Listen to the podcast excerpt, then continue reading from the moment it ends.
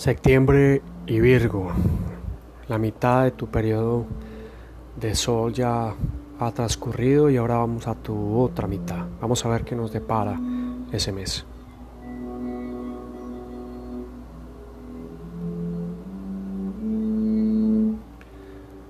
Con Virgo podemos tener la oportunidad de un contacto con Marte, que es energía reflexiva para ti por supuesto Virgo, que tiene que ver con la urgencia del movimiento y el estado de alerta de pasar en la noche a un estado de ensoñación desde la oración. Entonces tiene que ver con cómo te estás sanando y cómo en esta mitad del camino de tu temporada solar tú estás conectándote con algo que hace rato vienes sintiendo que es un poco la realización de lo que eres tú mismo misma.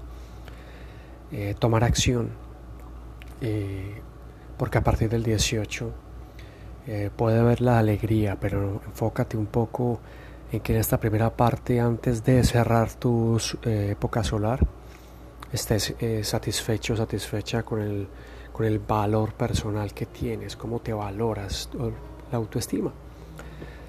revisemos un poco qué significa en ti el contacto de Júpiter y la Luna.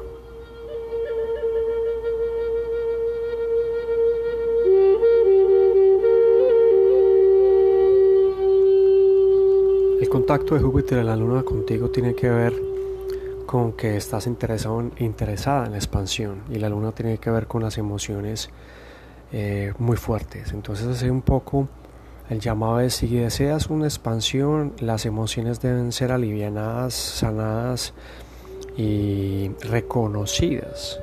No es por culpa de los otros, sino en ti, cómo las has manifestado y cómo las has trabajado. Reconocer entonces eso permite avanzar, eh, porque vas a empezar a tratar de proyectar algo socialmente hacia afuera, eh, tal vez buscando una compañía o, queriendo encajar o buscando algo, pero eh, para que sea pleno y que sea potente, reconocimiento de las emociones para poder avanzar.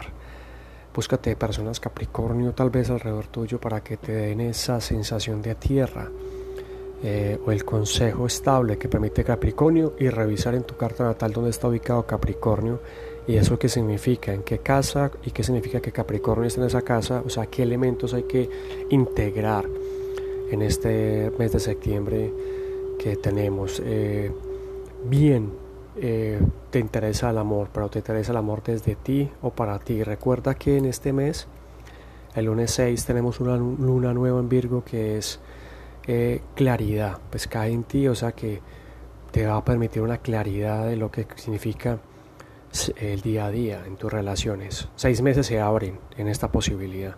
El 10 de septiembre Venus va a ingresar a Escorpión, o sea que el deseo y el amor en uno de los signos más intensos. Eh, probablemente también te traiga a ti mucho deseo, dependiendo de dónde ubiques ese deseo.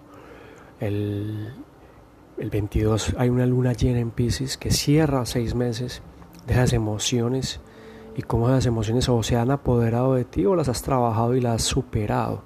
Recoge la cosecha ese 22 con la claridad de haber hecho un trabajo sincero por ti y para ti, Virgo.